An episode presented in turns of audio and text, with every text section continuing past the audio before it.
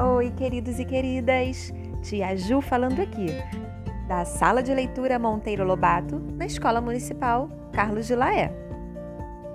Hoje, aqui no podcast Imagine, nós vamos começar a leitura de um novo livro. Um livro que tem dentro de si nove histórias. Você conhece outros livros assim?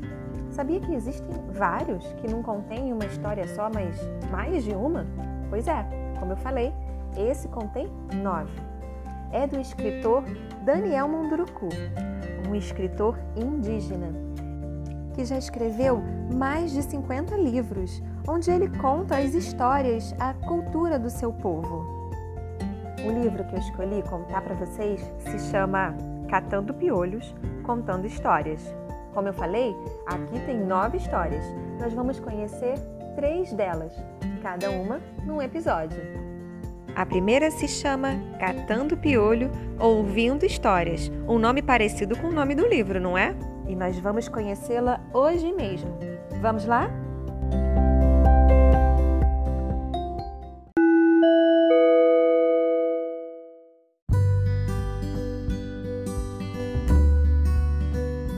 Voltamos cedo das atividades fora da aldeia. Nossa gente gosta de ficar em casa, partilhar momentos voltar para casa é sempre uma festa, especialmente para nós crianças. É a hora de brincar no igarapé, subir nas árvores ou simplesmente ficar brincando de atirar flecha para o ar ou nas árvores e bananeiras que cercam a aldeia.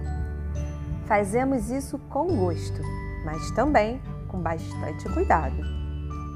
É o momento de observarmos o lugar onde vivemos e conhecer os arredores. Quando cansamos, vamos descansar em casa. Nessas horas, normalmente nossas mães estão sentadas na frente de casa, trançando paneiros, pintando as crianças pequenininhas. Quando ali chegamos, elas nos pegam no colo e se esquecem de tudo. Elas sabem que estamos cansados e precisamos de um pouco de colo.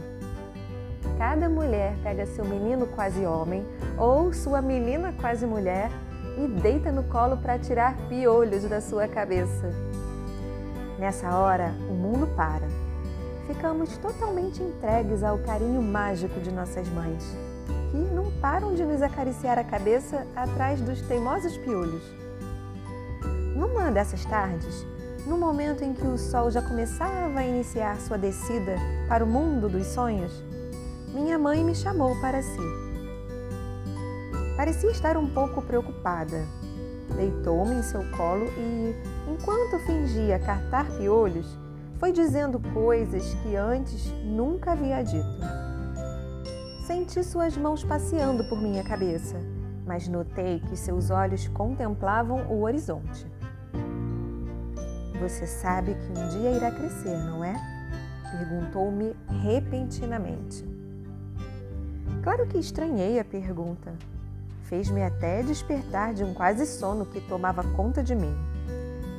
Eu sei que não vou ficar para sempre deste tamanho. A gente não cresce apenas no tamanho, meu filho. Quem cresce só no tamanho não cresce nunca de verdade. O que mamãe está querendo me dizer? Que um dia você terá que partir. Partir para onde? Não importa, menino. Não importa para onde partimos. Às vezes, saímos de um lugar sem dele sair. Outras vezes, permanecemos num lugar, mas nunca estamos nele de verdade. A senhora está me deixando confuso, mãe. Eu sei, mas o que quero dizer é que em breve você terá que buscar seus próprios caminhos. Terá que construir uma vida só para você. Isso acontece com todo mundo, mãe. Para nosso povo é muito importante que a gente cresça e vá buscar sua própria trilha na floresta. Eu vou precisar fazer isso? Só se você quiser ser um grande guerreiro para o seu povo. Mamãe falou isso fazendo cócegas na minha barriga e provocando uma grande gargalhada em mim. Em seguida, colocou-me em pé, deu uma palmada no meu bumbum e mandou-me ir brincar mais um pouco. É claro que corri para o encontro de meus amigos.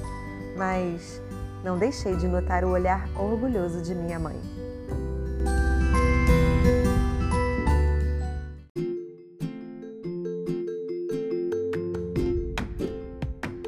Muito bem! Essa foi a primeira história do livro Catando Piolhos, Contando Histórias. No episódio que vem tem mais. Então já sabe, tem que ficar ligadinho para ouvir e não perder nada. Até lá!